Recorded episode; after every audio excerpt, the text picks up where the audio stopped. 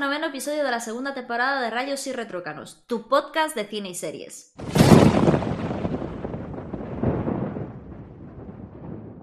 Bueno, Anso, hoy como, como dijiste en el anterior capítulo, vamos a hablar de un top de los mejores arranques de películas. Es decir, esos arranques que, que te dejan patidifuso y dices, no voy a parar de ver la película hasta el final porque esto promete.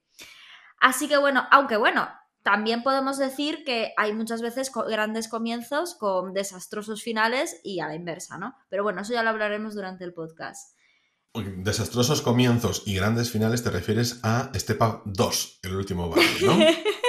es que todos los capítulos vas a mencionarlo. una hora, una hora de película horrible y un buen final. bueno, mira, voy a empezar yo con el top, ¿vale? Porque es un ejemplo de lo que acabo de decir clarísimo. Yo, eh, en mi quinta posición, como gran arranque, tengo la película. Bueno, a ver, es que es una película que mi padre siempre eh, se compró un home cinema en casa. Entonces, eh, había escenas de películas que siempre ponía para disfrutar del sonido. Entonces, no veía la película entera, veía solo esa escena. Entonces, una de ellas era lo del abismo de Helm, del Señor de los Anillos, las dos torres. Luego, una escena de Benur. Y la tercera y más importante y la que siempre ponía era la escena primera de la película Gladiator. Vale, a mí Gladiator es una película que no me ha gustado nada, o sea, me parece muy sobrevalorada, pero sí que es cierto que tiene una escena principal con una batalla que es impresionante. O sea, la, la escena, la primera escena de la película es brutal, o sea, es brutal. Y yo no sé si es porque me la he papado tantas veces, porque la ponía de forma enlatada, ¿no? Sin control pero tengo que reconocer que a nivel calidad es la leche. Así que aunque no me ha gustado la película, aunque no me gusta la película, sí que reconozco que es una película con un gran comienzo. Así que mi quinta posición es para Gladiator. ¿Y si te digo que es casi de lo que menos me gusta la película? No sé, porque tú siempre me llevas la contraria. Tú y uno de los oyentes que tenemos que es amigo tuyo también. ¿Sabes? O sea, basta que diga A para que digáis B, basta que diga B para que digáis A. Ya está, es parte del encanto de este podcast. No, no, no, pero, pero que, no, es, una opinión solo tuya. La primera escena de editor ya nos la ponían a nosotros en clase y, y, joder, todo el mundo dice que está muy bien y a mí no me gusta, no me, no me entra nada, pero tampoco, por ejemplo, una de las que también se dice que es así de los grandes comienzos, que es la primera escena de salvar al soldado Ryan. A mí no me... No me yo te juro que casi prefiero pasarla y ver el resto de la película. El resto de la película, pues lo prefiero, te lo digo en serio, lo prefiero, que ese desembarco, no me... Y pero es que luego también está eso, en que es el tipo de películas que no nos gustan a nosotros, el tipo de escenas. Exacto, es el tipo de claro, o sea, no, es nada. Yo aquí no, no juzgo, ¿eh? No juzgo. Y a nivel técnico, pues sea lo que sea, pero a mí simplemente no, no me entra. Yo prefiero, pues, más otras cosas. Y está. Mm, yo voy a entrar con otro de los. Voy a hacer una mención especial, ¿vale? Porque no, no empezamos con menciones especiales, Ángel, que al final haces 10. Que no, voy a hacer solo una. Solo una mención especial. Vale, porque no lo puedo meter como, como comienzo, porque realmente se extiende durante media hora, pero es esa, esa presentación de la película Jeepers Creepers 1. Me parece muy buena. Jeepers Creepers es una de las películas de terror que más me gusta, porque me parece de las mejores patas que de repente tenías un género que, oye, tenías ya Michael Myers, tenías el de, joder, el de Halloween, Michael Myers, el de La Matanza de Texas, o sea, de cuero, tenías a Freddy, tenías a Jason era difícil meter uno nuevo. Tenías a Chucky. Era difícil meter un monstruo nuevo así a comienzos del siglo XXI. Y te creas a Jeepers Creepers, que es un monstruo que, joder, que llama mucho la atención, que dio para franquicia con una segunda película mala y una tercera película de lo peor que he visto en mi vida, pero pero, pero, que en la presentación está muy bien. Y ese comienzo de terror me parece una maravilla, porque a mí era una de las películas que de pequeño yo me encantaba las películas de terror, pero no me pasaba miedo, y con esa sí lo pasaba, porque creo que se lleva muy, muy bien. Sabes que hay algo oculto y algo malo, no te lo muestran hasta muy al final, y que lo llevan genial. Vale, mención especial hecha, voy a hablar de una de las películas que grabamos hace nada, cero coma, de los inicios que más me gustan, que es Mad Fury Road. ¿Cómo me gusta? O sea, es que es un acelerón, nunca mejor dicho, en esta película que te lleva por Iba, iba a poner esa película como de los mejores comienzos, pero luego dije no, porque fijo que Ángel lo pone. Porque, ¿cómo no la voy a poner? O sea, lo único malo que tiene ese inicio es que no sale ya Charlize Theron. Pero es que es un inicio tremendo. Max contándonos cómo está el mundo con unos flashbacks y de repente dice, no, me meto en el coche y, me marcho porque ya vienen persiguiéndolo, cómo lo atrapan, cómo lo llevan, cómo intenta huir y cómo acaba mm, siendo arrastrado por estos eh, minions de Mortal Joe adentro de la, caverna de nuevo donde estaba prisionero. Hasta que aparece el volante símbolo de Mad Max cerrando como el que fuese un punto de un episodio cerrado. Y es frenético, me parece una maravilla. Ese es el quinto puesto y ya estoy con los pelos de punta. Vale, pues yo en mi cuarta posición voy a poner una película que vas a decir, jo, que, que se te ve venir, que poco original. A ver, yo es que es una película que todavía no he conseguido terminar de ver, la he visto por cachos porque me da muchísimo miedo. Es que yo soy muy miedosa. Y, Por cachos, para quien no sea galego falante, es trozos. Ah, perdón, ostras, es verdad. Es que hay veces que no me, no me pispo de esas cosas, perdón. Y eso que no vivo en Galicia ya. bueno, eso, que la he visto por trozos porque es que no, no soy capaz de tal. Pero sí que es cierto que es una de las primeras escenas que a mí más me ha llamado la atención y más me ha impactado, que es la primera escena de la película de The Ring con la niña con esa boca abierta porque la niña de Derrin la ha matado y como de repente se abre la puerta, se ve a la niña ahí con la boca toda abierta y se termina la escena, ¿no? Uf, a mí es una escena que me ha impactado muchísimo, es una película que yo creo que, joder, que, representa eh, los miedos nocturnos de mucha gente de nuestra generación, porque yo creo que es de las más fuertes, las más importantes de, terror psicológico que se ha hecho hasta la fecha.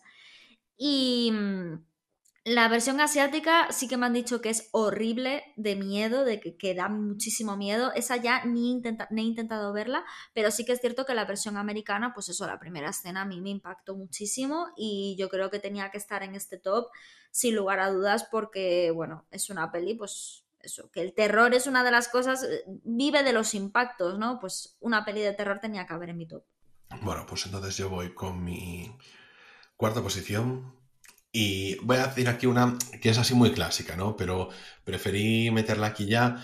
Estuve dudando si poner la primera escena de la comunidad del anillo, cuando te van contando cómo es cómo era el mundo, porque creo que te hace una presentación muy buena pero me he decantado por otra, que no es una película tan de mi gusto, pero, pero que creo que al mismo tiempo es, me parece, joder, que, es un arranque diferente y que, y que luego lo selló con su siguiente película, que es la primera escena de Reservoir Dogs. Cuando están eh, aquí los machacas estos en un restaurante, pues mm, con su desayuno, hablando de la vida, de la canción de Madonna, pues, de, las cosas, de las propinas y de todas esas historias, la frivolidad con la que te entran, porque es entrar en una película con una conversación, una película que es de atracos, de robos, de, delincuentes, de todas esas cosas. Y a mí me gusta mucho cómo hace eso Tarantino de pues, mezclar la frivolidad con eh, cosas que requieren, pues eso, una seriedad mucho más contundente.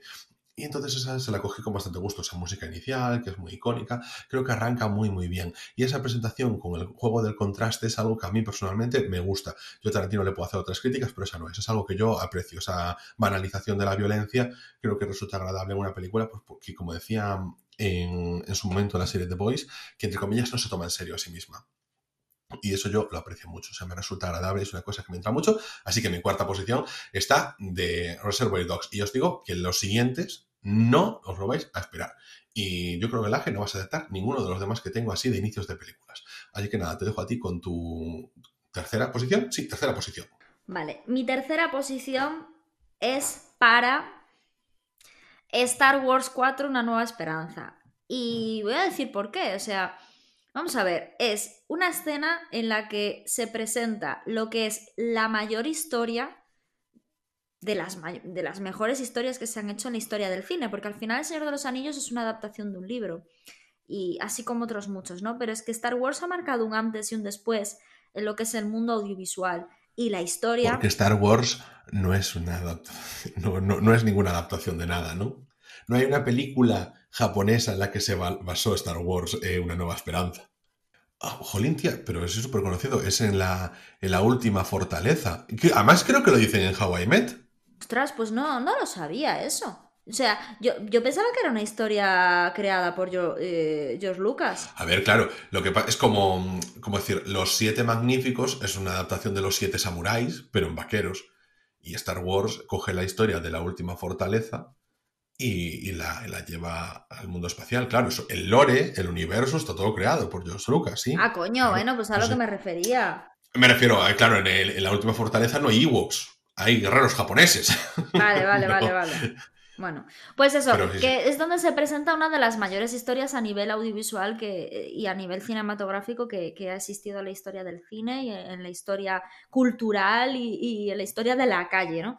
Y mm, aparte, es que es esa escena en la que aparecen los dos droides, R2D2 y C3PO, en la nave, eh, buscando, pues eso, salvar a la princesa cómo esa princesa deja el mensaje de, eres mi única eres mi única esperanza Obi-Wan Obi que no eres mi única esperanza y, y cómo de repente em, eh, termina la escena pues apareciendo el mayor villano porque para mí es el mayor villano de la historia que es Darth Vader no entonces eh, me, me quedo o sea ahora quizás no impactaría tanto no como decimos muchas veces, ahora como yo que estamos de vuelta y media con todo. Pero yo me imagino ese niño, por ejemplo, mi hermano, que es del 81, ¿no? Ese niño que se sienta y que se pone esa película y que empieza a ver droides hablando cuando en aquel momento en la ciencia ficción estaba súper eh, em, infravalorada. O sea, se puede decir que grandes películas de ciencia ficción había, había muy pocas. Estaba Metrópolis, así como de Friedlands, como así un poco el cumbre. Luego había salido otra película, creo que era Flash, Flash Gordon o algo así, que creo que es anterior a Star Wars, si no me equivoco. Que, creo que fue un fracaso absoluto, que por cierto la, banda sonora la había hecho Queen.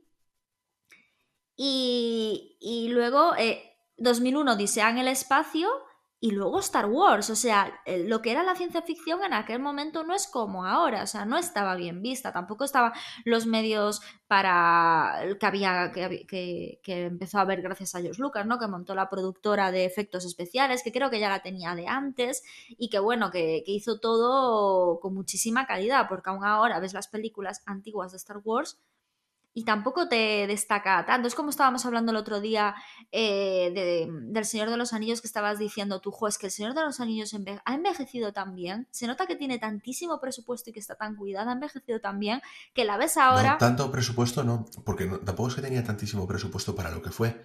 Lo que pasa que en el Señor de los Anillos no se empleó mucho CGI, fue creado todo. ¿Qué pasa? Que el presupuesto no tenía mucho, pero como entre rodar en Australia y cosas así, y tener mucha, mucho voluntario, pues también ahí también ayudó el tema. Pero es que el, todo era maquillaje. Entonces eso envejece muchísimo mejor que el CGI. Porque, por ejemplo, en El Hobbit ya notas escenas envejecidas. Escenas que, salen mal. Incluso en la, batalla de los cinco ejércitos, que es la última, y es algo de hace cinco años. Y, y ya lo notas viejo. Y en El Señor de los Anillos no sucede. Por eso ahí yo hago el apunte siempre de que El Señor de los Anillos es una película siempre vigente, siempre eterna. Sí, y a mí con el Señor de los, a mí con el Star Wars eh, 4, 5 y 6 me pasa un poco lo mismo, ¿no? Que, al final, para mí, yo creo que ha envejecido muy bien la película. Y, y claro. mira, para que veas la diferencia, o sea, perdón, bueno, no, quiero cortarte más, pero eh, te das cuenta de Yoda, que es una marioneta, pero bueno, pero bueno, pero bueno, tú sabes ya que es antiguo, que es una marioneta. Pero en el episodio 1. Sí, horrible. Es horrible, horrible, claro, que lo ves tú. Bueno, Yoda tiene que ir acorde con la calidad del episodio 1, que es una. Pero claro, eh, ya el cambio ya se nota por eso, por el tema del CGI. En el episodio 2, en el Coliseo y todas estas cosas, ya se nota mucho el CGI. Y entonces ahí eso te canta un poco, porque envejece y el problema que tienes es que envejece, que en su momento lo ves un poco tal y a lo mejor te gusta, pero claro, yo lo vi de niño. Pero Darth Maul, por ejemplo, no, no envejece mal porque es maquillaje. Exactamente. Pero Yoda. Exactamente. pues es eso, ¿sabes? Que es una película que yo me imagino en la, la, edad de mi hermano, un niño, viendo droides en aquella época en la que la ciencia ficción no es lo que es ahora. Que no. Pues eso, se veía a Superman y poco más. Y, dices, tu madre mía, tuvieron que flipar viendo los sables de luz, viendo eh, em, los droides hablando, viendo todo ese mundo imaginario espacial, de naves espaciales, de tiros, de... No sé, ¿sabes? Entonces yo creo que es una de las escenas de arranque que quedará para la posteridad porque Marco hizo historia y, y es una muy buena escena y marca el comienzo de una era. Entonces, pues bueno, yo por eso la he puesto de tercera posición. Pues muy bien, yo voy entonces ahí con mi segunda posición de, este top. Y voy por la segunda, ¿no? Ya No, no, con la tercera. Yo voy por la tercera, que empezaste tú. Vale, pues en la tercera posición de este top es que está... es una película tan olvidada por todo el mundo, que por cierto está en el especial Halloween que tiene ahora mismo disponible para en vídeo. Ojo, ahora, bueno, cuando se meta este episodio igual ya no hay especial Halloween, pero, pero que no es otra que Blade 1. El comienzo de Blade 1 me parece uno de los mejores comienzos de película, de los, no sé, que te, muy súper atrapante. En este comienzo vemos como hay un chico y una chica de fiesta de un coche que la chica pues, lo quiere llevar más de fiesta, hacer más cosas, tal, sé qué, no sé qué más, y lo lleva a una discoteca que es una pasada para entrando a través de una cámara frigorífica, todo un azul muy intenso, la chica muy pizpireta, y el chico ya muy pasado de vueltas, en plan que me lo estoy pasando genial, y llegan a una discoteca en que es una fiesta increíble con la música top electrónica por un lado, por el otro, y se lo están pasando muy bien, y de repente en esa discoteca empieza, a, bueno, el DJ ya se vuelve loco y dice, en plan, bueno, que comienza el siguiente paso, y empiezan a salir los aspersores en esa discoteca improvisada, bueno, improvisada no, pero montada en una especie de matadero, y los aspersores empiezan a soltar sangre. Y entonces la música electrónica, la sangre cayendo sobre la cara de, los, de la gente bailando, que claro, era una discoteca de vampiros, y esa era la presa, ese chico y empiezan, el chico intenta escapar, intenta escurrirse por la gente porque resbala con tanta sangre, porque es torpe y va intentando huir a través del suelo hasta que se encuentra con las botas de Blade. Y es una pasada porque ahí empieza la masacre completa que hace Blade con todos esos vampiros. Parece una escena potentísima, potentísima. Y no está lo suficientemente valorada esa película. No está lo suficientemente valorada ni a nivel técnico, porque es una película que creo que utilizaba muy bien en su momento, porque es de los 98, si no me equivoco, con los timelapse que ya, joder, antes de que se pusiesen de moda en los 2009 ya los utilizaba Blade como transiciones, cómo ambientaba el mundo, es en la que más te cuenta sobre el mundo de los vampiros dentro del universo de Blade, es la que se toma más en serio a sí misma, porque la segunda ya se lo toma un poquito más en coña y la tercera, bueno, ya es un poco un despropósito, pero no sé, es uno de los comienzos que yo tengo guardados, como decir, un arranque de película que me lo pondría como tu padre el inicio de Gladiator. Me lo pondría sin lugar a dudas porque es tremendo. Y con esto cierro la tercera posición de mi top de arranques. A la Ana, dale. Bueno, pues yo en mi segunda posición voy a poner una escena que me parece brutal como comienzo, que es, eh, bueno, em, el actor es Christopher Wolf, creo que es austriaco, si no me equivoco. Y bueno, pues es la película de Tarantino Malditos Bastardos. Y es esa escena en la que Christopher Wolf entra y entonces eh, en la casa, bueno, de, un chico eh, que estaba escondido, eh, representa un nazi, entonces se sobreentiende que va a buscarlo para matarlo, ¿no? Entonces se sienta en la mesa, pero como todas las grandes escenas de, de Tarantino, hay un diálogo de por medio de la leche, ¿no? Y entonces empieza a hablar, bueno, está hablando en alemán, también habla en inglés, Incluso creo que dice, no sé si me equivoco porque hace mucho tiempo que vi la película, que dice algo en francés. La historia es que tienen un diálogo y una conversación súper, súper interesante y el papel de él es brutal, porque es brutal. Esa, eh, hace un poco eh, el papel de, del patriota en The Voice, ¿no? Así como de cínico, psicópata, que me da igual, que incluso disfruto matándote, desgraciado, y, ese cinismo y esa cara de auténtico loco que tiene, de psicópata, porque tiene una cara amable, porque físicamente es un personaje amable, ¿no? Pero representa lo peor. Y, me, parece, me parece brutal. Yo creo que es uno de los comienzos de película más impresionantes que se ha hecho en el cine. Y mira, fíjate, has hablado de Reservoir Dogs. Yo también iba a hablar de Reservoir Dogs, pero es que yo creo que esta de Malditos Bastardos para mí ha significado eh, muchísimo más. Sí que es cierto que hay una escena eh, parecida de otra película de Tarantino, también interpretada por Christoph Wolf, que es eh, la de Django desencadenado, cuando se sientan en la taberna y se sienta con Django y toman una cerveza. Esa escena, eh, esa conversación que tienen, es que es muy de Tarantino, esas conversaciones de bar, porque al final la de Reservoir Dogs también es un bar. Y, aquí también hay una mesa de por medio y en la de Django también es en un bar, ¿no? Esa conversación de, de como dices tú siempre, Ángel, de golpe de mesa en el bar, ¿no? Y, y es algo muy, particular de él y la verdad es que, es que la de Django me dejó impresionada. Pero ¿qué pasa? Que como no es un eh, top de las mejores escenas, eh, sino de los mejores arranques, y esta es de arranque, la de Malditos Bastardos, por eso he puesto la de Malditos Bastardos y también porque este actor me parece brutal, es uno de los mejores descubrimientos que ha hecho Tarantino porque lo... lo lo puso en la cima de la popularidad y, del mundo cinematográfico gracias a, haberlo puesto en sus películas. Y es que Tarantino ha tenido un ojo, tiene un ojo increíble para las bandas sonoras y tiene un ojo increíble para, los actores y actrices. Así que mi segundo puesto, merecidísimo, es para eh, Malditos Bastardos, protagonizada por Christoph Wolf. Es, eh, es que yo me imaginaba que traerías algo de Tarantino, pero no me esperaba la de Inglourious Bastards. Ojo, ojo, eh, es que es lógico, o sea, a Tarantino le puedes criticar muchas cosas, pero tiene, tiene criterio para muchas cosas de estas técnicas. Y joder, es que también es muy buena, ¿eh? Hace mucho tiempo que no Es que es un narrador, al final es un guionista. Y, es mm. un narrador, y entonces el tema del ritmo, el tema de dónde de colocar cada cosa, es que lo lleva perfecto, porque es que al final hay mucho, un momentito, hay mucho muy buen director que no sabe narrar tan bien como él. Y él mm. aún encima es que es escritor, es que lo tiene todo. Y un escritor que aún encima sabe de cine, la lía, la lía parda. Y Tarantino la lía. De otra, de otra película, como que también está en un bar. Está fuera del bar, pero está en un bar. O sea, es que los bares a este hombre lo inspiran, porque en Reservoir Dogs también es una cafetería. En, Pulp Fiction, también comienza en la cafetería, pero estaba pensando en Once Upon a Time in Hollywood, la escena de Leonardo DiCaprio, cuando está con el niño, con la niña, no me ah, acuerdo. Sí, cierto. Pues también está en la terracita de un bar del oeste. Es que, y también es seguramente la mejor escena de la película. Sí.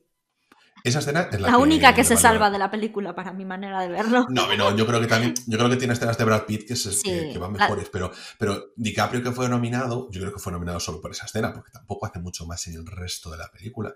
Y destacable, pero es como Anthony Hopkins que estaba 15 minutos en el silencio de los corderos y le valió el Oscar. Pero bueno. Eh, si las, Hombre, el papel de Anthony Hopkins está merecidísimo. El papel de Anthony Hopkins me, está bien, sí. Pero Jodie Foster para mí, joder, lleva toda la película. Entonces, claro, ah, sí. Anthony Hopkins, claro, es que a Anthony Hopkins le das unas buenas líneas, él es un gran actor, bueno, pues entonces, claro, ya, oh, Anthony Hopkins, oh, eh, hombre, claro, ya, joder. No está tampoco tan valorado Anthony Hopkins, ¿eh? Si te No, Anthony Hopkins lo que pasa es que lleva 15 eh, años haciendo películas de como el culo, en plan, yo ya me da igual todo. En plan, soy el padre de Thor, o estoy aquí en una película de no sé qué, no sé cuánto. O sea, ¿has visto, ¿has visto los durante el confinamiento los vídeos que ha hecho? Porque el tío pinta. No, pues ha hecho algunos vídeos en Instagram eh, pintando y, tal, pero parece un loco, tío. O sea, es que da miedo, es que da miedo y sale así riendo. Ah, es que el tío es un vacilón, no sé, tío. Pero yo lo estaba viendo y yo, ¡ay! Es que voy encima son el silencio de los corderos. Es que me, lo creo bien. Joder, yo considero que es un muy buen actor, Anthony Hopkins, ¿eh? No me vengas mal. Lo que pasa que, claro, a ver, que, la gente valora mucho eso. Y ahí no solo es Anthony Hopkins, es haber tenido un guion muy bueno para él que encajó muy bien. Joder, o sea, que duda cabe crear un personaje como Aníbal Lecter que llame tanto la atención, porque ni siquiera era la primera película basada en, en este personaje, porque la primera de todas las películas se llama Manhunter, y no recuerdo quién era el villano, pero, pero quiero decir, no, no se popularizó, al final lo populariza él porque fue muy icónico, pero porque también está la película muy bien construida, es como cuando hablábamos de Mad Max, pues una Charlize Theron es muy buena, pero es que han hecho una película también a su medida. Sí. Entonces, para que luzca. Entonces, en este caso, pues también, porque no te da una línea mala, te da un personaje que está muy, muy, muy potente. A lo mejor en lugar de Anthony Hopkins, si hubiese sido Robert De Niro, también hubiese sido súper icónico. No lo sé. Bueno, en fin, al caso. Yo voy al puesto número 2 de, mi, de mis top de arranques y no lo voy a hacer más que de una película que hemos dicho que íbamos a hablar de ella, al final no lo hicimos. Y... Como digas la que yo voy a decir de primera, no te hablo, así te lo digo. Si no lo sabemos, lo bueno de este top es que no sabemos lo que va a decir la otra persona. En este caso es el arranque de un lugar tranquilo es que me parece muy bueno. La hemos visto recientemente aquí en casa. Y todo ese comienzo, todo ese silencio, pero solo con el silencio te va contando todo lo que sucede, o sea, te va ambientando todo, porque sabes que no pueden hablar por algún motivo, pero van pasando los periódicos, o sea, y en los periódicos va poniendo, es el sonido tal, y plan, y vas viendo que hay algo que está atacando a la humanidad y que el sonido es peligroso. Entonces te lo va narrando todo, ves como uno de los niños, porque al final es una pareja con tres niños, que van eh, intentando recolectar comida en un mundo que está todo devastado. Y en un supermercado, lo que quedan en los restos, intentando conseguir cosas, el niño coge un juguete, ve que el padre le dice que no, así con, el dedo, como hablan con lenguaje de signos también, y que, que le, quita las pilas, en plan le dice, no, en plan, ¿por qué? Porque las pilas hacen que el aparato suene. Eh, y entonces, en el último momento, la niña los padres se van, queda la niña y el niño atrás, los van a seguir, pero la niña coge en plan y le da el juguete al niño. Y el niño lo que hace además es meterse esas pilas en el bolsillo. Y acercándose a un puente de vuelta a su hogar, el niño conecta las pilas al juguete.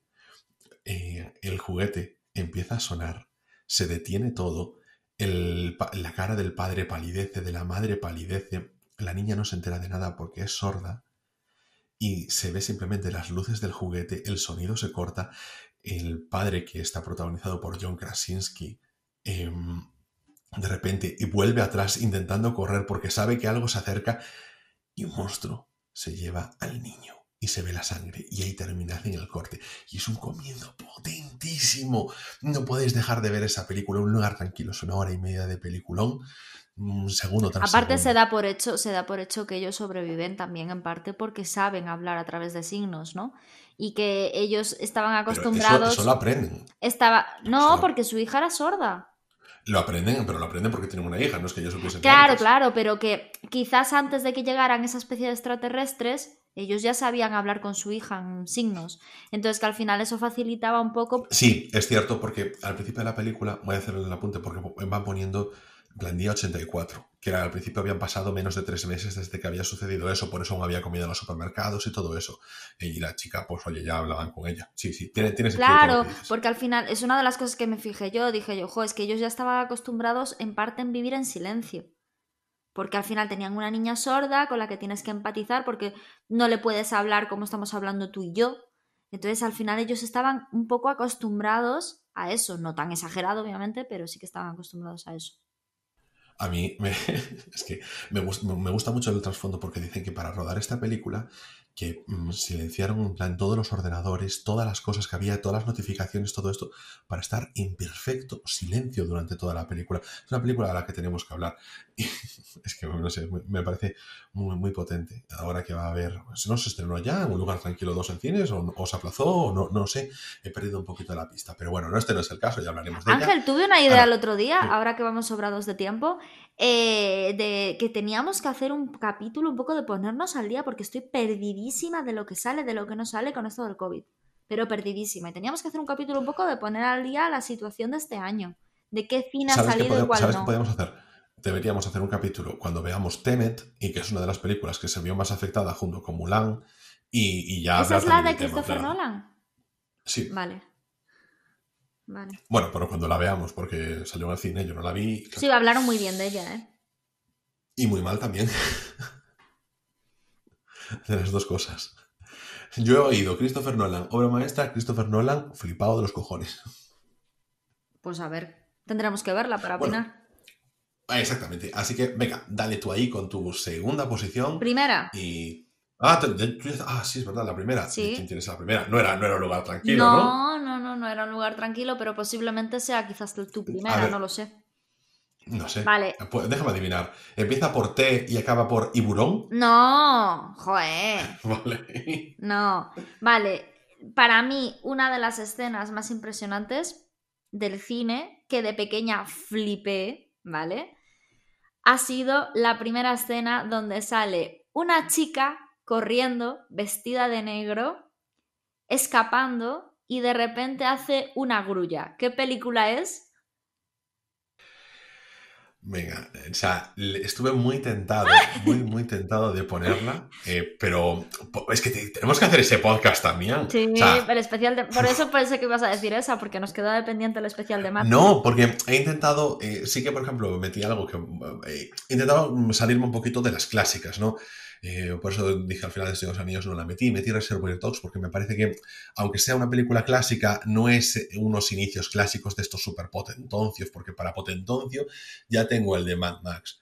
Pero, pero sí, estuve, tentadísimo de ese comienzo con Trinity ahí dándole stop a los policías y escapando de los agentes.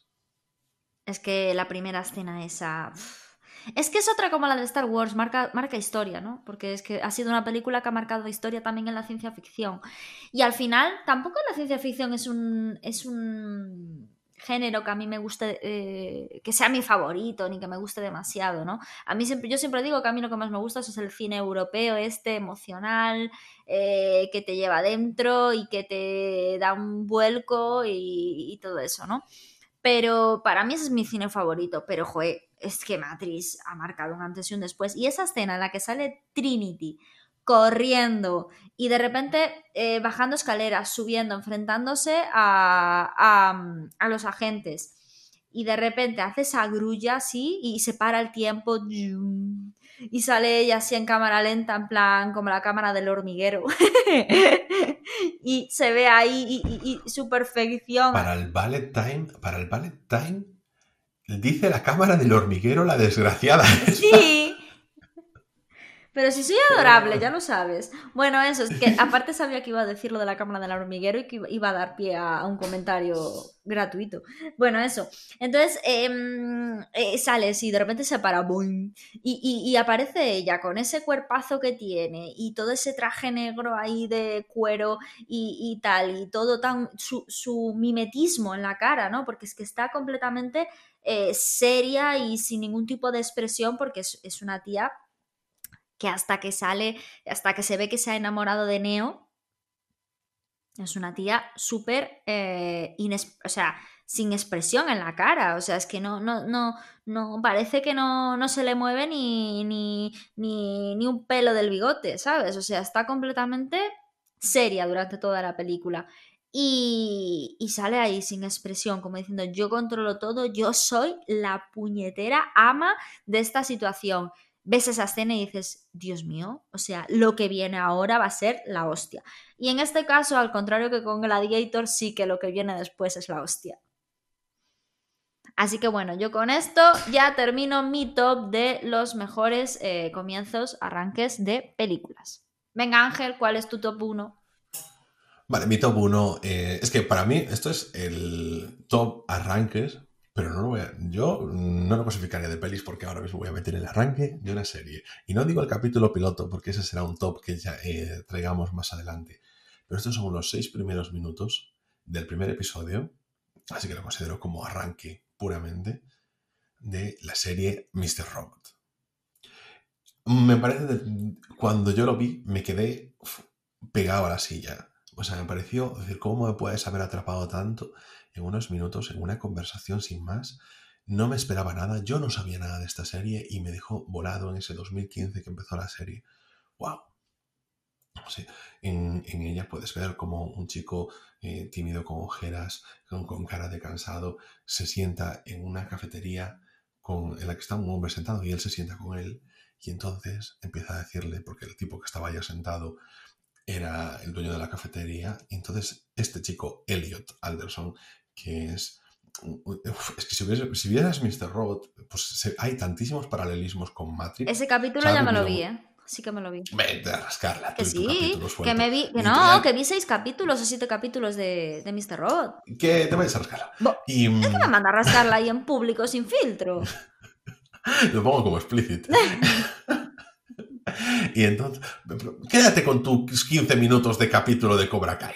Mira, y, entonces en, este capítulo, claro, ves a Elliot diciéndole que sabe perfectamente que este señor, respetable dueño de una cafetería, está utilizando su fibra para descargarse un montón de material y compartir un montón de material de pornografía infantil y compartirlo en una red de pedofilia a nivel internacional y cómo va a hacer eso público directamente en este mismo momento con el que están hablando y que se le ha acabado su vida y me parece súper pasada como arranca.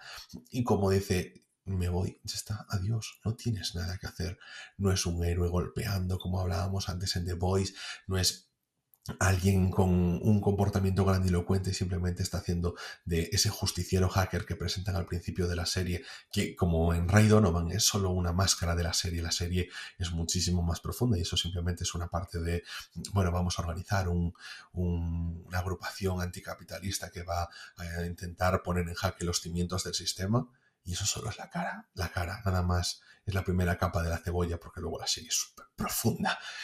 Pero este comienzo es el que me permite decir, ostras, conecto mucho con esta serie, conecto muchísimo con este, entre comillas, justiciero hacker y cómo está haciendo su vida. No sé, me pareció una pasada, un arranque tremendo y yo sé, de los fans de Mr. Robot, evidentemente, si eres fan porque has acabado hasta la cuarta temporada, tenéis el especial de Mr. Robot en esta primera temporada. Uno de los episodios cortos de la primera temporada duró solo 50 minutos, ojo, que creo que es el único. Em, nos encanta ese comienzo. Creo que podéis escuchar allí el clip, si no, seguro que lo tenéis en YouTube, o si lo encuentro, os lo dejo en las notas del episodio. Pero mm, es como, como entrar en algo que dices, todo va a formar parte de mí. Y, por suerte, esa serie no, no es que decaiga en calidad, es que cada temporada crece. Hay como un pequeño bajón en la segunda, porque hay demasiados frentes abiertos y se están juntando, pero llega la tercera y la cuarta con unos colofones tremendos. Eso me parece una serie tan, tan perfecta, que es de mis series preferidas de la historia. Para mí de las mejores series que califico del 2019, la puse ahí en el top. Y por su temporada final, y de lo que ese capítulo, que lo he visto varias veces, porque evidentemente al conocer la serie te descubren muchas cosas nuevas que están ahí desde ese primer episodio en el que pasas por alto, obviamente, pero una serie de estas que está pensada de comienzo a final y todo lo que se hace tiene sentido. Y todo lo que se hace es lo que se ve la primera capa de la cebolla. Entonces, nada, termino este top, ya lo cierro, ya, ya se despide de todos vosotros con este primer arranque del primer episodio de la serie Mr. Robot. Vale, pues ya hemos terminado nuestro top. Espero que os haya gustado. Ya sabéis que podéis ponernos eh, algún comentario, ¿vale? O en el canal de Telegram o, en el Twitter para decirnos, pues por ejemplo, cuáles son los que consideráis los mejores arranques eh, de películas de la historia. Em, hasta el momento, pues ya sabéis, eh, esto ha sido todo por hoy. Nos vemos en siete días. Eh, creo que ya en, la, próxima semana nos toca hablar de las recomendaciones de eh, noviembre, si no me equivoco, ¿no, Ángel? Sí, sí, y si no nos toca, nos va a tocar, porque yo tengo ahí pelis y quiero comentar. Sí, yo también. Yo también que de la otra vez me quedaron pendientes. Pero bueno, hasta, hasta entonces recordar que estamos disponibles en Spotify, en Evox, en Apple Podcast y en casi cualquier aplicación de podcast. Podéis contactar con nosotros en arroba RI Retruécanos, la cuenta oficial del podcast en Twitter. Yo soy Ana Laje. Y yo soy Ángel Rey. Y nos vemos en siete días aquí mismo, como siempre, en Rayos y Retruécanos, el podcast.